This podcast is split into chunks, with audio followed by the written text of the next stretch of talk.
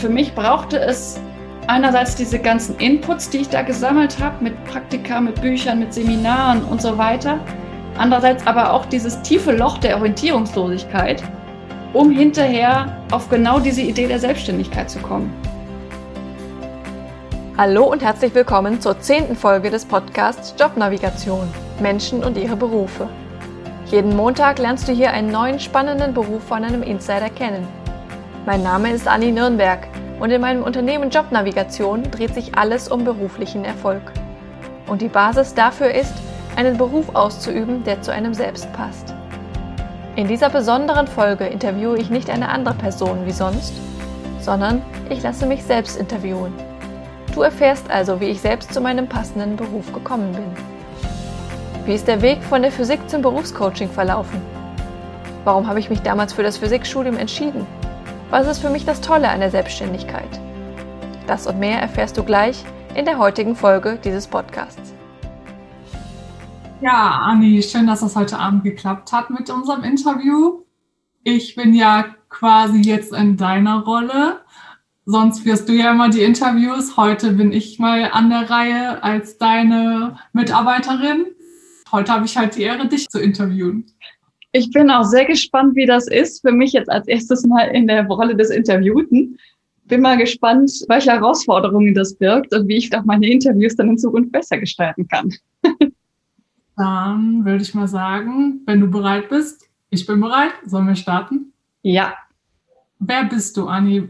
Wofür stehst du? Erzähl einfach mal so ein bisschen, was dich ausmacht. Wer steckt hinter Jobnavigation? Okay.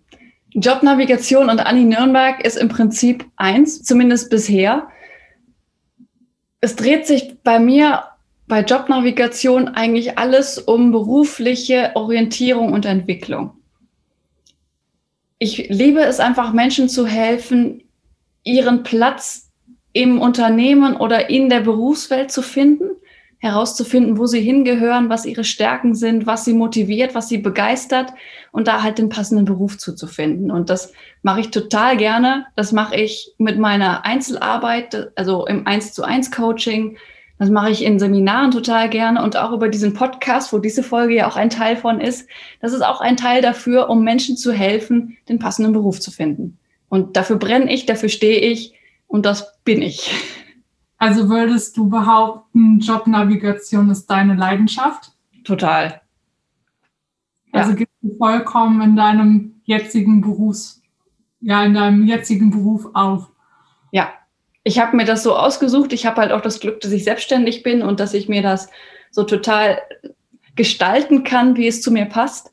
Und ich, ich liebe einfach diese Tätigkeit und das Unternehmen. Was schätzt du an deiner Selbstständigkeit?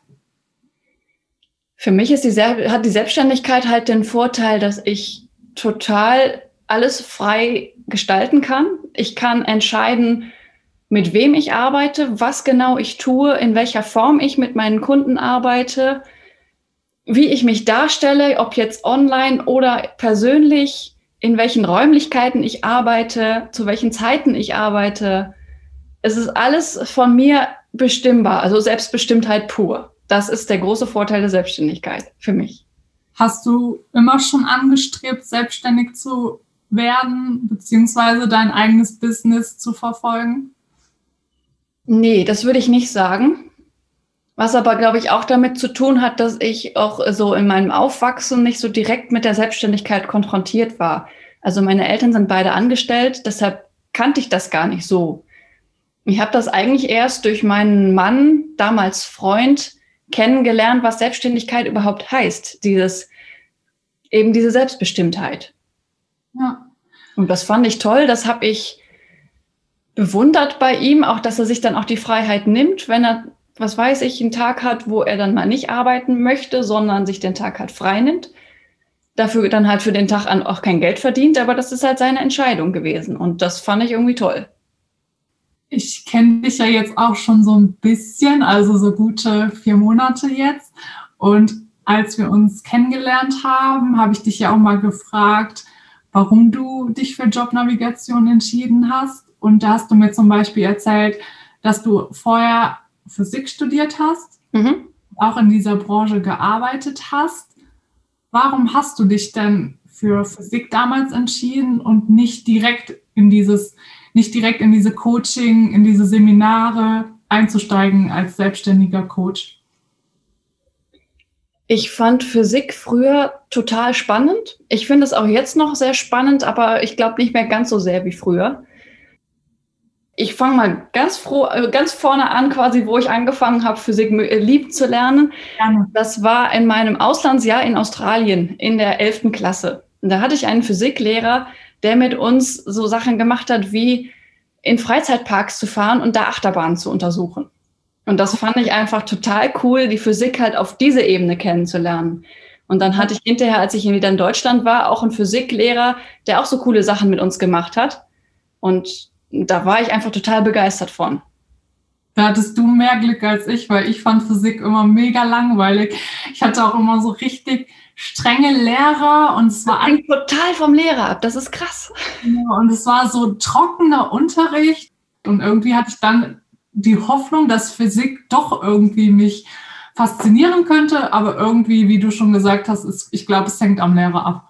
Ja, total. Ja, und dann nach der Schule stand halt die Wahl für mich, was, was mache ich danach? Also es war relativ klar für mich, dass ich studieren will. Und ich bin aber auch mich relativ früh schon für die Physik entschieden. Also ich glaube schon, schon Ende der Jahrgangsstufe 12. Also ich hatte mir auch andere technische Studiengänge überlegt, so Maschinenbau, Elektrotechnik, aber ich konnte mich so nicht so wirklich entscheiden. Deshalb habe ich erstmal das Allgemeinste genommen. Die Physik, die deckt erstmal alles ab. Und Physik hast du in Aachen studiert, richtig? Ja, ich bin dann dafür nach Aachen gezogen, habe in Aachen studiert, das Ganze auch durchgezogen bis zum Ende. Wie lange ging das Studium? Ich habe fünfeinhalb Jahre studiert. Bis zum Master dann. Das ist eine lange Zeit. Ja. Konnte man dann während des Studiums bereits schon Praxiserfahrungen sammeln, also dass man mit Unternehmen zusammengearbeitet hat oder sowas wie Werkstudententätigkeiten? Also in Unternehmen nicht. Also es gab Praktika, aber das waren immer nur so Laborpraktika an der Uni. Das ist mhm. auch etwas, was ich heute noch relativ schade finde, dass man in der Physik nicht so einen Einblick in die Unternehmen erlangt, wie man es in Ingenieurstudiengängen oder sowas bekommt. Also Werkstudententätigkeiten, ja, aber halt auch nur an der Uni. Also ich habe auch während des Studiums gearbeitet, aber halt in Instituten der Universität. Und nach den fünfeinhalb Jahren warst du ja dann fertig mit deinem Studium. Wie war da die Zeit? Was hast du da so angestrebt? Was waren so deine Jobwünsche, deine nächsten Karrieresteps? Ja, also das Studium war so eine Sache, zumindest zum Teil von, ich ziehe das auf jeden Fall durch. Also ich hatte zwischendurch hatte ich auch mal so eine Phase, wo ich dachte, will ich wirklich Physik weitermachen? Aber das war, ich war so ehrgeizig, ich wollte auf jeden Fall es durchziehen und es zu Ende bringen. Und es hat mir am Ende auch wieder sehr viel Spaß gemacht. Ich hatte zum Beispiel in meiner Masterarbeit war ich in der Physik dauert die Masterarbeit ein Jahr lang. Also die ist sehr umfangreich im Gegensatz zu anderen Studiengängen. Und da hatte ich halt, war ich in einem Institut, und mit einem Betreuer, wo ich extrem frei wieder arbeiten konnte. Der war sogar zwischendurch, mein Betreuer war in Elternzeit, zwei Monate nicht da und ich konnte machen, was ich wollte. Und deshalb hatte ich erstmal die Idee gehabt, danach auch da zu promovieren in dem gleichen Institut, weil mir das einfach gut gefallen hat. Das war eine sehr familiäre Atmosphäre. Aber da war immer noch so ein kleines Aber. Ich möchte eigentlich auch was anderes mal kennenlernen. Und dann ist meine Schwester, die war oder ist vier Jahre jünger als ich, und ist halt nach dem Abitur, hat sie so einen Freiwilligendienst gemacht. Und dann ja. habe ich das mitgekriegt und gedacht, hm, eigentlich ganz cool. So ins Ausland gehen, Freiwilligendienst, ein halbes Jahr, dreiviertel Jahr oder sowas. Das kann man ja bestimmt auch nach dem Studium einfach machen und dazwischen schieben. Und dann habe ich mich da umgeguckt und habe das dann auch gemacht. Bin also nach Ende des Studiums nach Peru gegangen für acht Monate und habe da als Freiwillige gearbeitet. Welche Bereiche hast du da so kennengelernt? Das war hauptsächlich Arbeit mit Kindern. Also ich habe da Kinder bei den Hausaufgaben geholfen, teilweise auch ganz Kleinkinder betreut. Also es waren da verschiedene Projekte und verschiedene Tätigkeiten, wo ich eingesetzt war. Teilweise war das so ein Mädchenheim für Mädchen vom Land, die einfach da auf dem Land keine besonders gute Schulbildung bekommen und dann halt für, für ein paar Jahre in, die, in der Stadt wohnen, um sich da ausbilden zu lassen. Und das andere war ein, ein Heim für junge Mütter, also wirklich jung, im Prinzip Mütter, die selber erst zwölf bis 16 Jahre alt sind und ähm, die dann halt da in diesem Heim gelebt haben mit ihren Kindern und da äh, in die Schule gehen, sich ausbilden lassen, um hinterher, wenn sie das Heim verlassen, ein selbstbestimmtes Leben mit ihren Kindern führen zu können. Das waren so die beiden Hauptprojekte, in denen ich gearbeitet habe. Das war ja was komplett anderes. Also es war der totale Gegensatz zum Physikstudium. Ja. Also ich finde, das ging ja schon eher so in diese soziale Richtung, wo du auch heute drin tätig bist, indem du halt jemandem hilfst, was du mhm. ja auch machst. Deshalb würde mich mal interessieren, wenn du jetzt noch mal so auf die Vergangenheit blickst, würdest du dann sagen, dass du es bereut hast, zum Beispiel Physik studiert zu haben? Nee, auf keinen Fall. Für mich war es damals die richtige Entscheidung, weil ich damals einfach Technik und Physik total toll fand und dieser soziale Bereich mich damals einfach auch nicht wirklich interessiert hat. Mhm.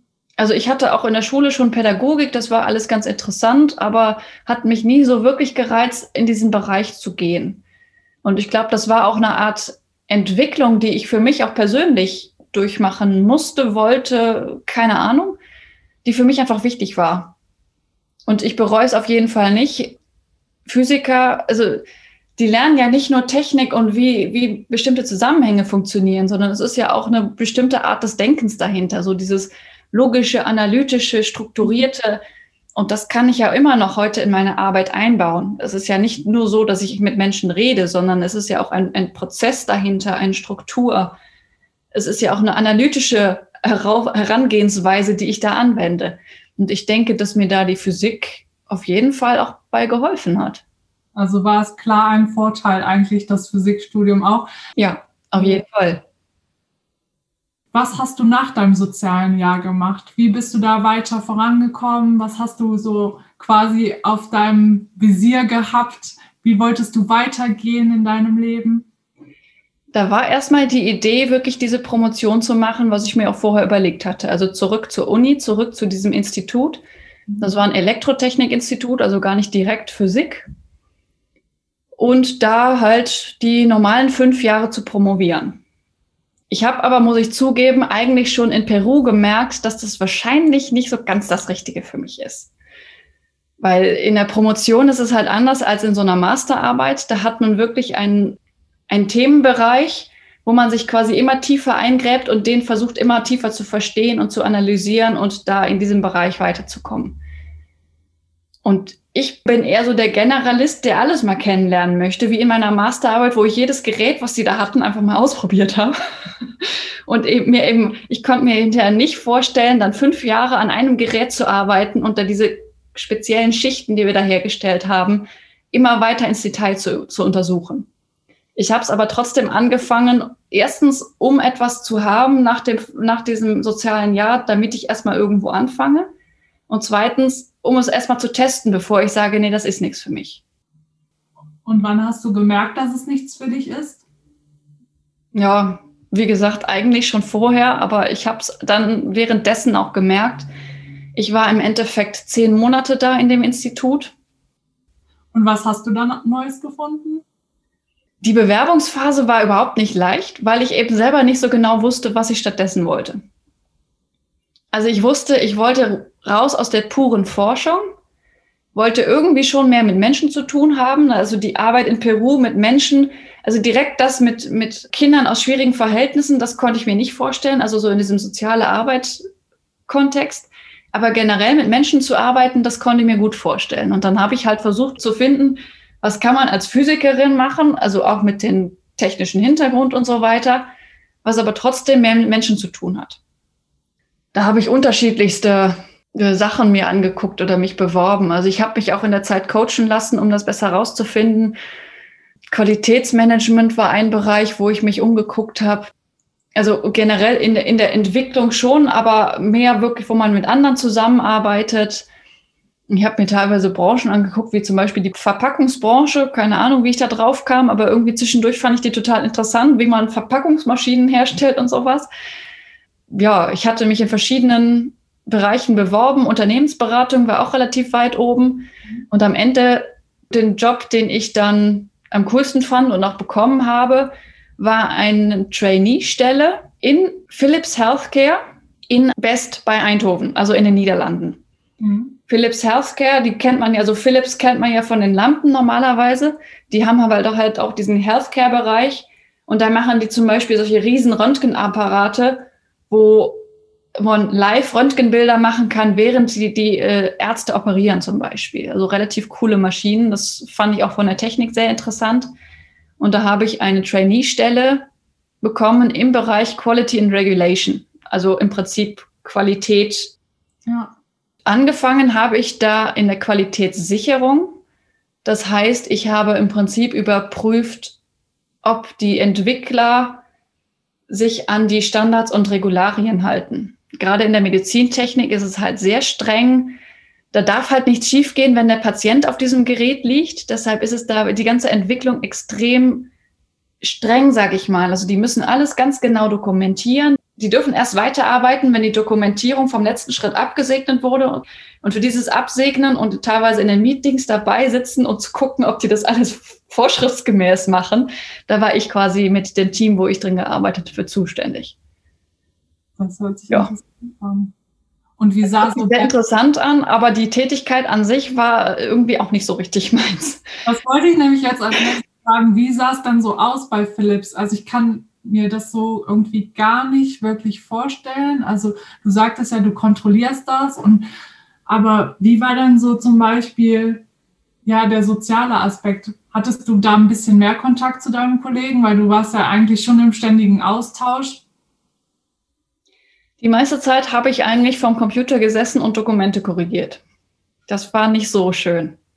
Klar hatte ich auch Meetings, wo ich dabei saß, dabei sein sollte, aber ich hatte halt immer diese Funktion desjenigen, der die anderen aufhält. Also die dürfen nicht weiter bearbeiten, bis ich mein Okay gegeben habe. Oder die dürfen das nicht so machen, wie sie es für richtig halten, weil sie sich quasi an die Vorschriften halten müssen. Und das war halt immer ich, die so die Vorschriften durchgesetzt hat. Und das war, also ich habe mich in dieser Rolle einfach nicht so wohl gefühlt. Hast du denn irgendwie das Gefühl gehabt, dass du immer mehr und mehr so einen inneren Druck hattest, also dass du irgendwie unzufrieden warst mit deiner Stelle bei Philips?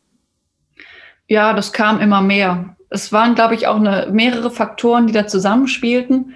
Das war halt auch alles in einem neuen Land, einer neuen Stadt. Ich konnte zwar auch ein bisschen Niederländisch, aber halt nicht so viel, um mich da fließend mit den Leuten zu unterhalten. Die Unternehmenssprache war zwar Englisch, aber trotzdem, also die Niederländer unter, auf dem Gang unterhalten sich halt auf Niederländisch und nicht auf Englisch. Mhm. Und äh, deshalb fand ich es so ein bisschen schwierig, da Anschluss zu finden.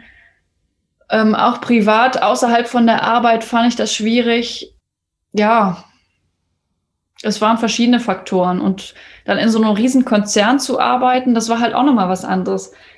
Ja, und gerade Philips ist ja auch ein ziemlich großer Konzern, wie du gerade schon eben gesagt hattest. Es gibt ja nicht nur die Lampen, sondern auch dieser medizinische Bereich, wie halt diese Röntgenaufnahmen, genauso wie es dann halt diesen Haushaltsbereich, sage ich jetzt mal, gibt. Ich kann mir schon vorstellen, dass es sehr schwierig ist, in so einem großen Unternehmen, auch in einer fremden Stadt, irgendwie Anschluss zu finden. Aber vielleicht ist es dann halt auch Schicksal und man geht dann halt einen anderen Weg, so wie du es dann getan hast. Ja, das habe ich getan. Ich habe es da echt, muss ich sagen, nicht lange ausgehalten. Ich war drei Monate bei Philips und dann habe ich gekündigt, ohne zu wissen, was danach kommt. Das war im Prinzip eine, eine Schnellschussentscheidung, die ich auch nicht bereue. Ich hatte irgendwann äh, eines Tages genug davon und habe gekündigt. Auf jeden also Fall. Es war am Ende im, im, im dritten Monat, Anfang des dritten Monats, da gab es echt so ein paar Tage, wo ich, wo ich dann auch Fieber bekommen habe, krank geworden bin und quasi dankbar dafür war, dass ich krank war, damit ich nicht zur Arbeit gehen musste. Und das war für mich auch so ein Erlebnis, wo ich gedacht habe, das ist falsch, das darf nicht so sein. Auch, also ich finde, das ist ein total mutiger Schritt von dir, Anni, also dass du das so durchgezogen hast und gesagt hast, nach drei Monaten, weil du hast ja schon gesagt, so während deines Physikstudiums hast du ja auch gesagt, ich ziehe das jetzt durch. Aber dass du da jetzt gesagt hast, nee, hey, so möchte ich nicht den Rest meines Lebens verbringen, das gefällt mir nicht, ich bin unglücklich mit, mit der Situation, ich fühle mich nicht wohl. Vielleicht hast du dich auch ausgelaugt manchmal gefühlt. Ja, auf jeden Fall. Ich bin teilweise auf der Arbeit in Tränen ausgebrochen.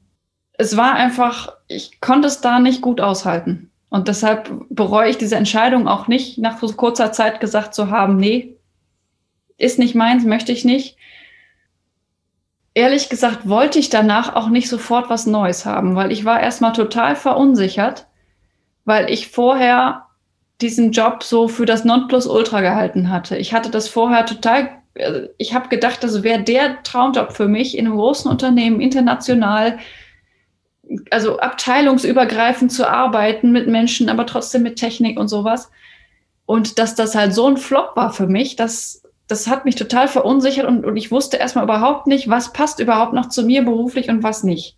Ja, also ich kann mir das schon vorstellen, weil ich finde, in unserer heutigen Zeit, wir werden halt so mit der Technik und mit großen Konzernen, ich meine, ich bin ja jetzt auch Berufseinsteigerin, und man wird halt von Anfang an damit konfrontiert, so nach dem Motto, hey Leute, das ist die Zukunft, geht in große Firmen, geht in irgendwas, was dynamisch ist, das hat Zukunft. Dann ist man, glaube ich, umso mehr enttäuscht und denkt, hey, vielleicht stimmt auch was nicht mit mir, mhm. wenn es selber irgendwie nicht klappt. Aber ich finde es halt irgendwie da wichtig, dass man sich bewusst macht, hey, es liegt nicht an mir, es liegt vielleicht einfach daran, dass es halt nicht das Passende für mich ist. Aber ja. ich bin nicht der Grund, warum es jetzt scheitert. Ja. Und deswegen finde ich deine, deine Entscheidung total mutig. Wie sah es dann aus nach den drei Monaten? Hast du deine Zelte quasi in den Niederlanden gebaut? Ja, habe ich. Relativ kurzfristig. Also ich hatte sowieso anfangs nur eine Wohnung für drei Monate weil es mit der Wohnungssuche von Deutschland aus schwierig war, war das so ein, so ein Zwischending quasi. Und ich hatte bis dahin, kurz vor Ende der drei Monate, auch noch nichts Festes Neues gefunden. Was für mich halt auch so ein Zeichen war. Irgendwie finde ich hier nirgendwo ein Zuhause oder kann ich nirgendwo ankommen. Schicksal. Und deshalb passte das auch eigentlich, dass es nach den drei Monaten von der Wohnung her einfach ausziehen und raus. Und ich bin dann erstmal zu meinem Freund gezogen, zu meinem damaligen. Erstmal wollte ich mich wieder orientieren, weil ich ja, wie gesagt, total verunsichert, orientierungslos war und wollte erstmal herausfinden, was zu mir passt, bevor ich jetzt das nächste anfange und wieder kündigen muss.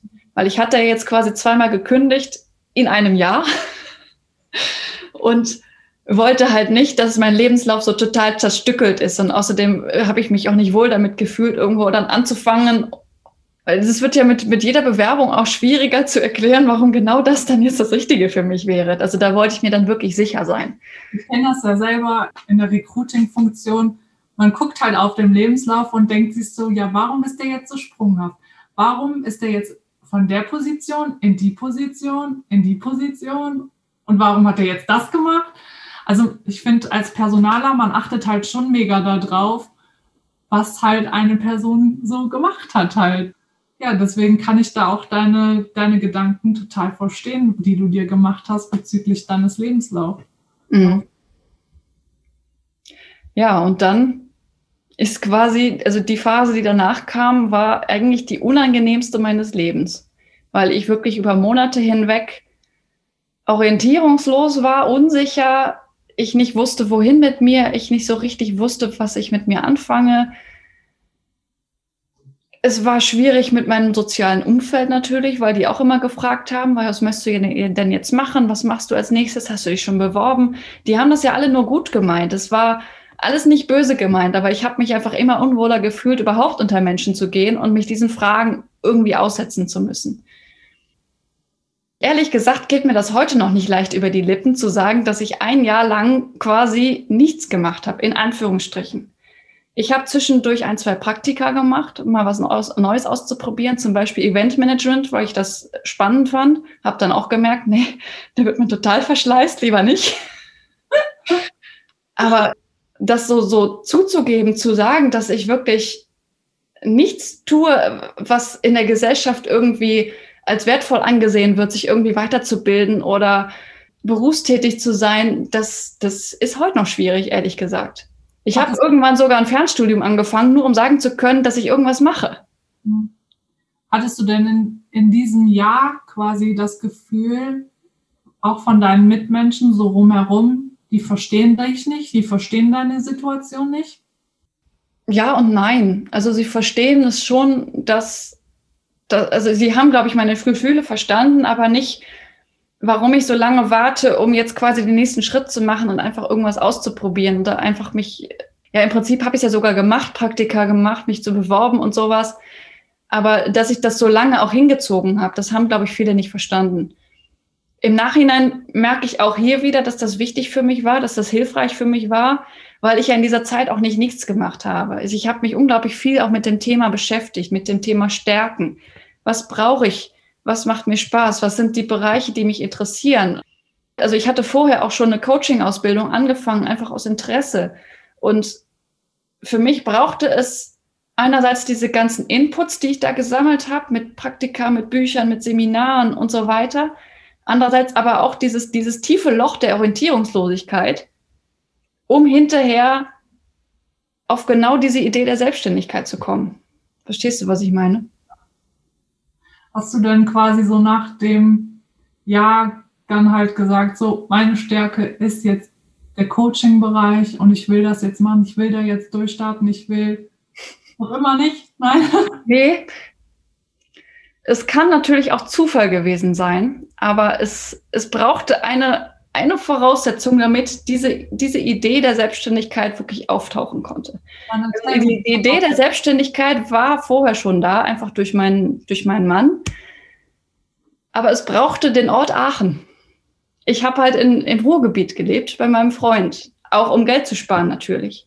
Und ich hatte immer wieder zwischendurch das Gefühl, ich will eigentlich nach Aachen zurück. Aachen ist so meine Stadt, da möchte ich hin zurück.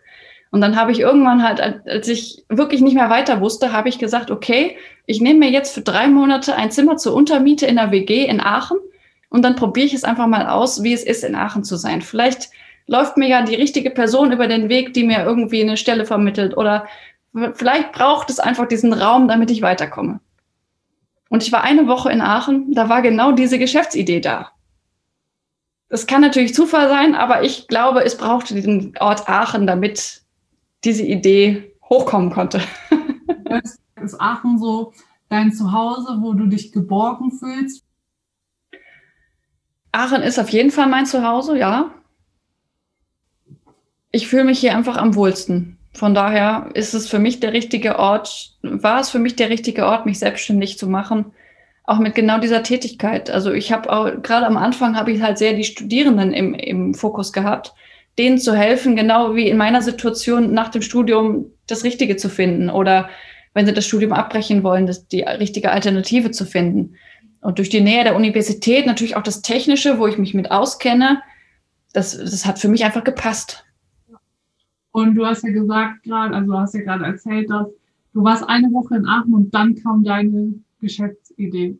Wie ja. bist du weiter vorangetrieben? Also welche ich finde immer, wenn man eine Idee hat, dann kommen irgendwie tausend. Also Ideen, die sich auf diese Idee, auf diese Oberidee fixieren. Ja. Also natürlich hatte ich vorher auch andere Ideen gehabt, was ich machen kann, aber bei dieser Idee wusste ich einfach, das ist es, das mache ich jetzt. Komme, was wolle, ich probiere es zumindest aus, mich genau mit dieser Sache selbstständig zu machen. Und äh, ja, dann kamen halt die weiteren Ideen drumherum. Wer ist meine Zielgruppe? Wie stelle ich mich auf? Was mache ich für Marketingmaßnahmen? Wo mache ich das Ganze und so weiter und so fort. Das hat dann natürlich noch mal einige Monate gedauert, bis ich das alles klar hatte. Und dann ging's los. Wann hast du denn gemerkt, dass es so läuft? Also, dass du jetzt das machst, was dir Spaß macht, was deine Herzensangelegenheit ist? Eigentlich, eigentlich sobald die Idee da war, weil da war halt wieder Drive da, da war Motivation da, wirklich mich auch ausführlich mit dem Thema zu beschäftigen. Vorher war das halt so eine Idee, ja cool, gucke ich mal so ein bisschen rum und dann war es vom Gefühl her wieder verpufft. Mhm. Und diese Idee ist bis heute nicht verpufft.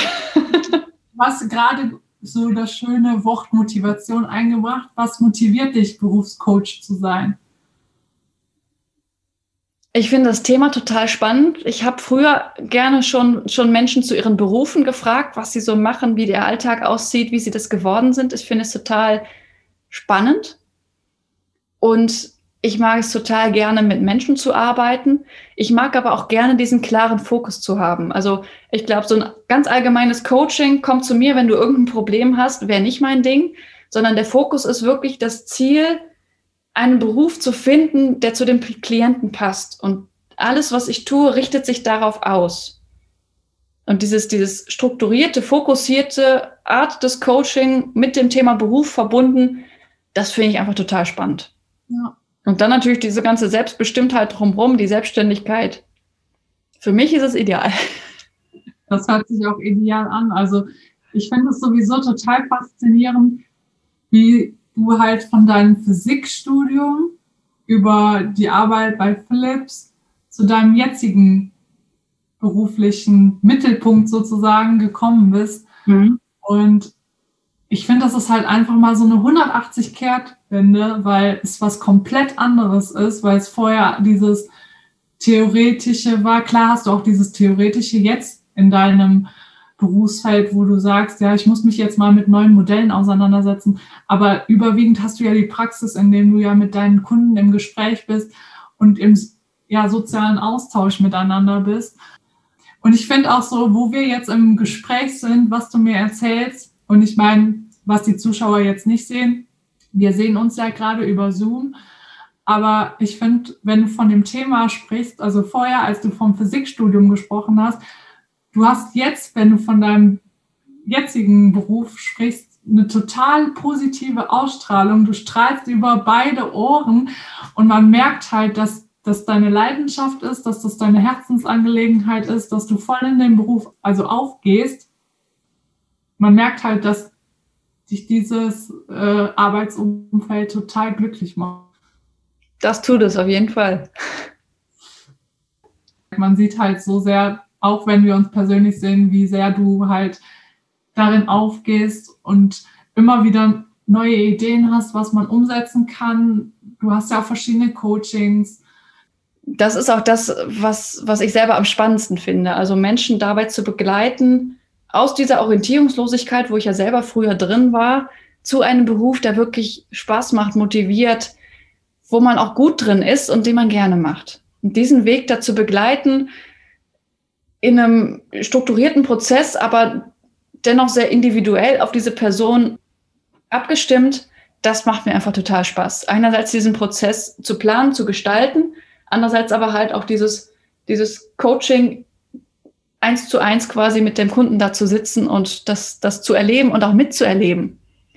Natürlich auch am Ende die Ergebnisse mitzuerleben. Also ich freue mich immer total, wenn ich mit Kunden in Kontakt bleibe. Das, das tue ich auch aktiv und es ist einfach total schön, wie die dann teilweise hinterher aufgehen. Also letztens war halt ein Kunde bei mir, der völlig verzweifelt war vor einem Jahr und der jetzt einfach so viel aufrechter durch die Straßen geht, der, der ganz anders spricht und einfach total zufrieden, rundherum zufrieden ist und sich einfach freut, neue Leute kennenzulernen, was früher überhaupt nicht sein Ding war. Da bin ich einfach total dankbar. Und dann sagt er auch noch zu mir, das wäre mein Verdienst gewesen quasi. Also das ist, das ist dann, dann total toll, sowas. Also ich weiß nicht, ob ich es gerade erkenne, aber sehe ich Tränen in deinen Augen? Nee. Okay, weil das war gerade. Aber so in dem Moment, als er es zu mir gesagt hatte, da hatte ich die in den Augen. weil deine Augen gerade wieder so gefunkelt haben. Ich so, oh Gott, jetzt fängt Anni noch an zu weinen. Inzwischen bin ich drüber weg. Es ist schon zwei Wochen her. Aber ich meine, ist das schön zu hören. Also ich finde sowas, wenn man halt so ein Feedback bekommt, dann weiß man halt auch, dass man seinen Beruf mit Leidenschaft macht und halt die Kunden mitnimmt und halt auch das Feedback hat, man hat halt seine Arbeit richtig gemacht und einem weitergeholfen. Ja, auf jeden Fall. Das ist doch ein super Feedback. Deshalb würde ich sagen, das ist ein guter Schlusspunkt für unser Interview heute. Ich denke mal, wir haben noch viele spannende Themen, die wir in, vielleicht in einem anderen Interview behandeln können. Aber ja. wir wollen ja jetzt natürlich nicht zu viel verraten.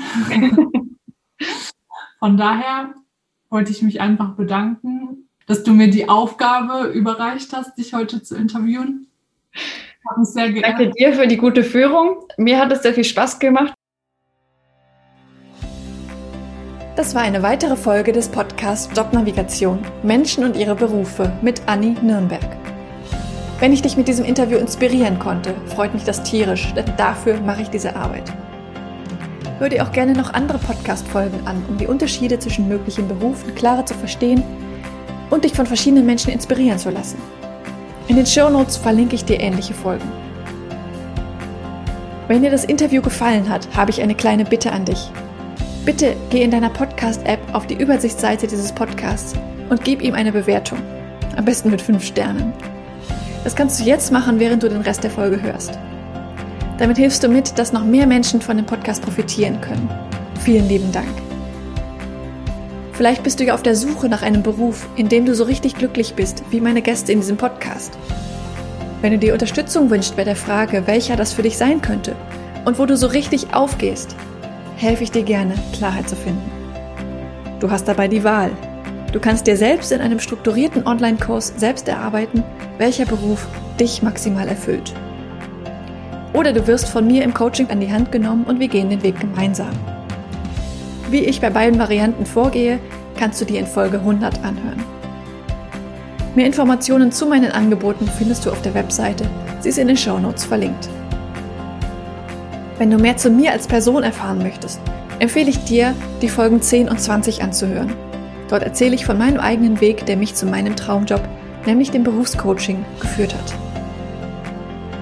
Es ist so schön, einen Beruf zu haben, wo du wirklich gerne hingehst, in dem du mit Leichtigkeit erfolgreich bist, wo du deine Stärken und Talente einsetzen kannst, der dich einfach auf allen Ebenen erfüllt und glücklich macht. Ich wünsche dir von Herzen, dass du dieses Gefühl erlebst. Und zwar möglichst jeden Arbeitstag. Deine Anni von Jobnavigation.